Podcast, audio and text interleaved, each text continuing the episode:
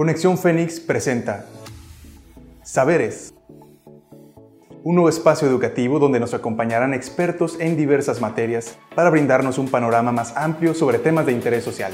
Disfruten de la charla. Comenzamos. Hola, ¿qué tal? Bienvenidos sean todos. Mi nombre es Fernando Alor Dávila y el día de hoy les estaré hablando sobre lo que es el tema del outsourcing.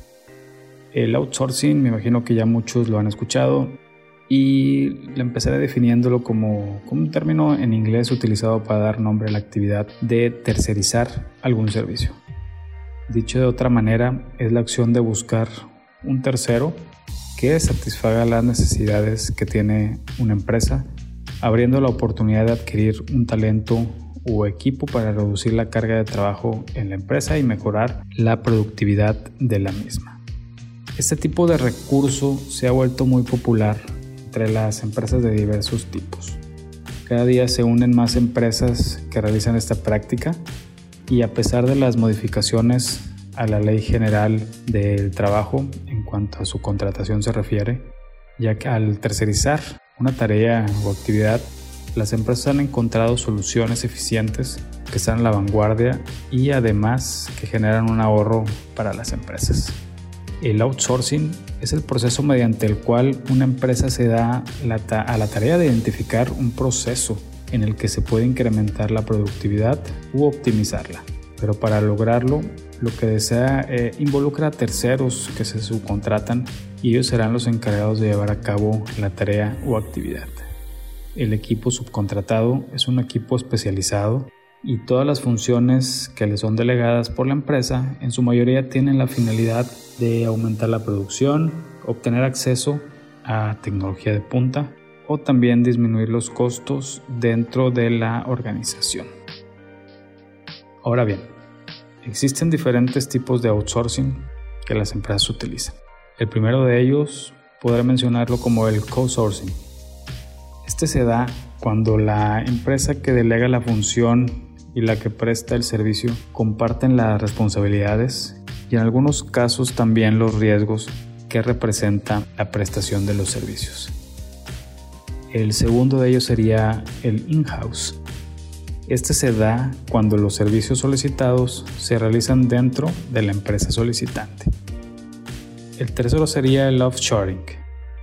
Este se practica cuando se busca manufacturar productos a bajo costo, puede conocérsele también como deslocalización y esto ocurre cuando los servicios solicitados se hacen en una organización que se encuentra en el extranjero y ofrece menores costos en relación al país desde donde se encuentra el solicitante.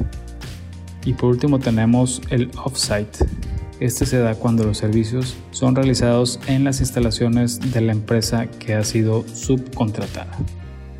Una vez que tenemos presentes los tipos de outsourcing, eh, bien podemos identificar los beneficios de este para una empresa. Como primero tenemos menores costos, desde servicios de limpieza hasta aliados estratégicos en tecnología, colaborar con empresas externas permitirá a las empresas ahorrar de manera significativa. ¿De qué manera? Simplemente no tendrán que invertir en la contratación de nuevos empleados especializados en funciones ajenas a su giro de negocio. Como segundo punto tenemos los costos variables. La externalización de servicios permitirá reducir inversiones en tecnología o infraestructura. De otro modo, las empresas tendrían que comprar aparatos, oficinas con un elevado costo y por si fuera poco no tendrían responsables ante cualquier imprevisto. El tercero sería menores riesgos. Siguiendo con la línea de la reducción de riesgos, contratar servicios de outsourcing permitirá trasladar parte del riesgo empresarial a los proveedores. Y con el dinero no invertido, una empresa podría dar rienda suelta, por así decir, a algunos nuevos proyectos que tenga en mente o de crecimiento que también lo podrían utilizar entre otros. El siguiente punto sería aumentar la calidad. Al contratar servicios de outsourcing, la empresa adquirirá experiencia de profesionales especializados y esto le permitirá asegurar un buen resultado en los proyectos. Como siguiente punto tenemos la productividad. Al contratar servicios de outsourcing, la empresa será capaz de reducir los tiempos de entrega de los proyectos. Esto debido a que no tendrá que seleccionar o formar un equipo. En tiempo podrán comparar métricas y verificar que al hacer el outsourcing la productividad se habrá incrementado. Y como siguiente punto tenemos la flexibilidad. El servicio de outsourcing brinda la oportunidad de adaptarse de manera más rápida al mercado. Al contratar servicios de terceros, los gastos serán precisos y de acuerdo a necesidades específicas. Ahora bien, hablando de, sobre la reforma en materia de subcontratación laboral, que entró en vigor en septiembre del año pasado, dio lugar a nuevas obligaciones para las empresas, los cuales ha generado dudas e incluso incertidumbre para los segmentos de las pymes y las MIPYMES. Para este caso, el presidente de la Comisión Laboral Nacional de Coparmex, Armando Guajardo, ha comentado que el principal cambio sobre esto es que se prohíbe o desaparece la subcontratación de personal como la veníamos conociendo, ya que se prohíbe poner a disposición trabajadores propios en beneficio de otros. Sin embargo, permite la subcontratación de obras y servicios especializados que son aquellas que no formen parte del objeto social de la empresa o de su actividad preponderante, que son como los casos que les mencioné anteriormente. Otra de las modificaciones es que las empresas prestadoras de servicios especializados deben registrarse en el registro de prestadores de servicios especializados u obras especializadas dentro de la misma plataforma que regula la Secretaría del Trabajo. Frente a este escenario, el mayor reto que tendrán las pymes será subsistir, mantenerse con vida en el mercado laboral debido a los costos laborales que antes no tenían o no lo consideraban al tener empresas de outsourcing. Al respecto también se menciona que debido a estos cambios, ya que su cumplimiento será difícil para las pymes y mi pymes, hay tres escenarios previstos que los dueños dejen sus negocios y busquen una oportunidad laboral en empresas grandes, cerrar o informalizarse.